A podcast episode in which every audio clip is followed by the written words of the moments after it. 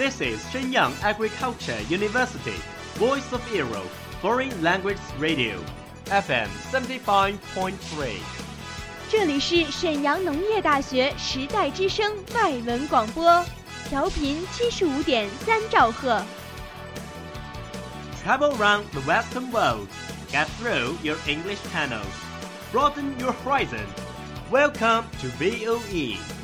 引领资讯潮流，掌控校园高度，用我们的精彩唤醒你的耳朵，收听最流行 V O E，愿你听。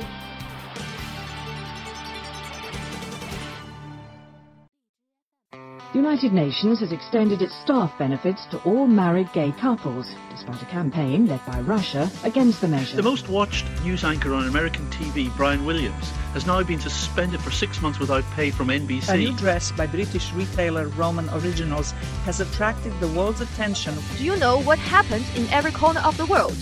Have you ever been in a discussion of those buzzwords? Follow us, a whole world will open to you. Welcome to What Does the World Say?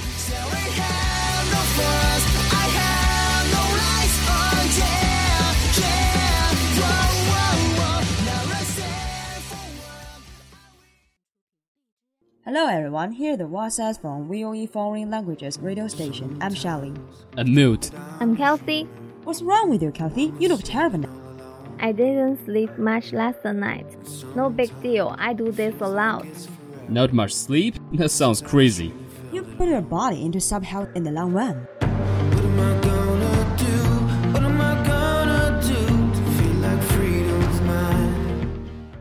What's sub health? Sub health is a state between health and disease, and it's very common in modern times. Right, I know something about sub health. In 1946, the WHO proposed health is a state of complete physical, mental, and social well being, and not merely the absence or infirmity. And disease is defined as an abnormal life process involving physical, mental, and social problem, which is induced by imbalance of homeostasis under the action of a certain cause. So, subhealth state is often called the third state. That sounds like a serious problem. This means that when you're in a sub health state, you're close to developing a disease. Although the problem is serious, it is not surprising. Experts on a seminar convened by the National Psychological Health Production and Educational Center that 70% of Chinese are suffering from some health problems, and especially in some industries. For example, athletes, movie stars, middle-aged intellectuals, leaders, official workers, drivers, and so on. Oh, they are all mentally stressed people with a heavy burden of life. Then their work pressure must be one of the reasons for their sub health. What other reasons are there for the majority of modern people to be sub health? There are many reasons for subhealth.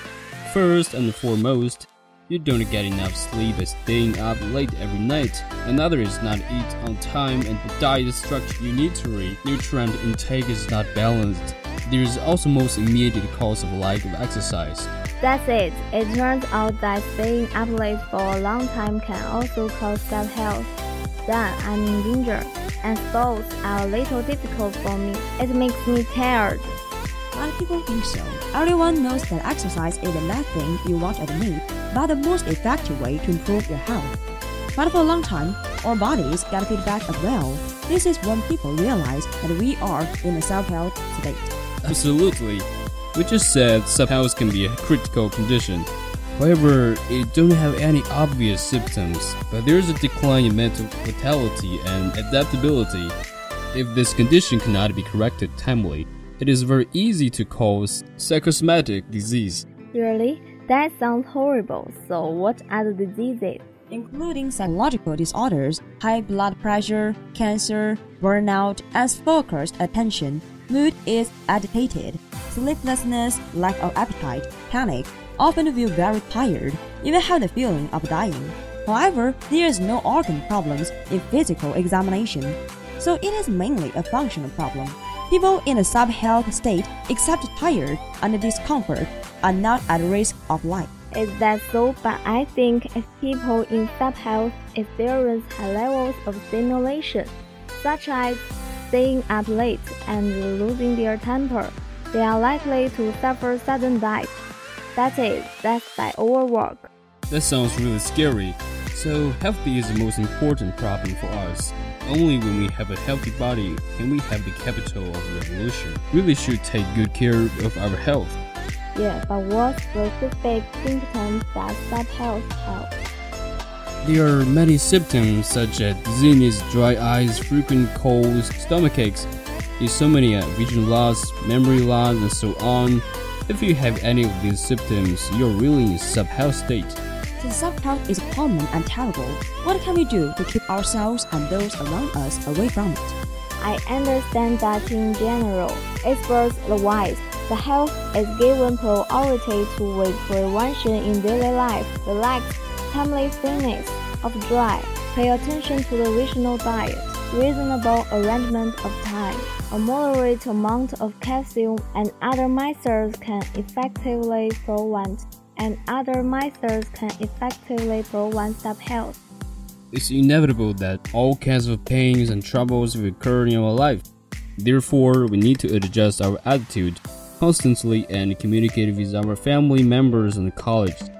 Exercise regularly. It is best to sit still for a period of time every day to completely relax the nerves and muscles of, of the whole body, which can not only make people concentrate, but also regulate the state of internal organs. Be sure to keep the balance of nutrition. When people are under great psychological pressure, they will consume more vitamin C, so they should also eat more vegetables, fruits, and other foods. Everyone's mental state and energy level are constantly changing. It is very important to properly arrange work and activities. Meanwhile, medical studies have shown that calcium has the effect of calming, preventing aggression, and damaging behaviors. And I still think that exercise is the best way to do that. If everyone can get exercise every day, sub health will definitely be far away from us. You're right. In fact, it is not difficult to stay away from sub-health. In short, we just need to sleep well every day, eat well, and exercise more. It's enough. So today we talked about sub-health, and we should keep a good lifestyle so that we can have a good health. Yes, we shouldn't have stayed up so late. In the future, I will be back on track and get enough sleep every day. And don't forget to exercise and eat nutritious food every day.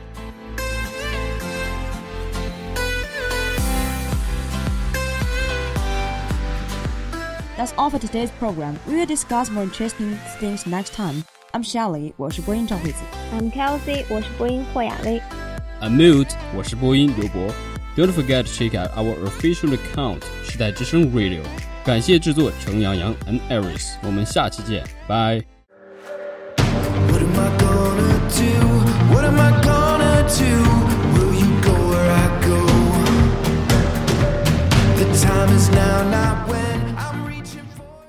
That's all of today's programs. Thank you for listening.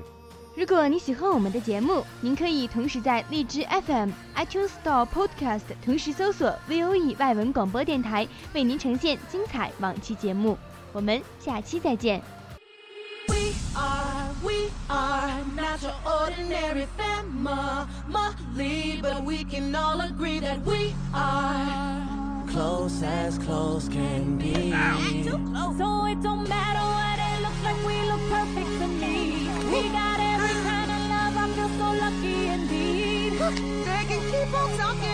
Matter